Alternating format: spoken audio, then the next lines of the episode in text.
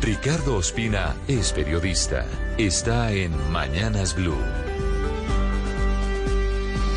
Son las 6 de la mañana y 30 minutos. En los próximos días habrá desarrollos en el Congreso y en la Fiscalía en torno a este episodio que involucra a la jefe de gabinete Laura Sarabia quien denunció, como lo escuchamos, haber sido víctima del robo de 7 mil dólares en efectivo de su casa. Aunque el episodio ocurrió a finales de enero, solamente se conocieron detalles durante el fin de semana pasado, luego de la denuncia que entabló Marel Mesa, quien escuchamos, ex empleada de Sarabia, tras haber sido sometida a polígrafo en un edificio perteneciente al complejo de la presidencia de la República.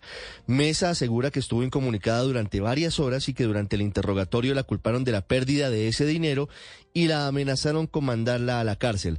Sarabia se defendió, la presidencia emitió un comunicado desde la jefatura de seguridad y el argumento es el mismo, diciendo que el procedimiento adelantado se hizo de acuerdo con las normas legales, teniendo en cuenta que cualquier cosa anormal que le suceda a personas del círculo cercano del presidente de la República puede ser considerada una porosidad que puede comprometer la seguridad nacional. El presidente Gustavo Petro defendió, por supuesto, su mano derecha, diciendo que todo es mentira. Esa fue la misma tónica de la mayoría de funcionarios del gobierno, mientras que desde sectores de la oposición pidieron explicaciones sobre el origen del dinero y sobre el uso del polígrafo con una persona que evidentemente no era funcionaria del Estado.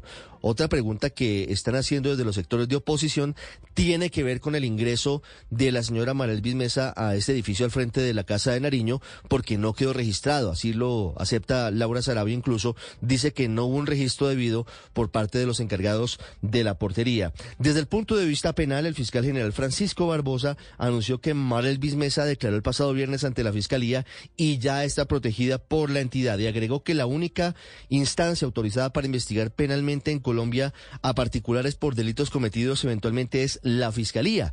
Y agregó que es muy delicada la denuncia de la señora Mesa, cuya investigación avanza rápidamente en cabeza de un equipo especializado de servidores públicos.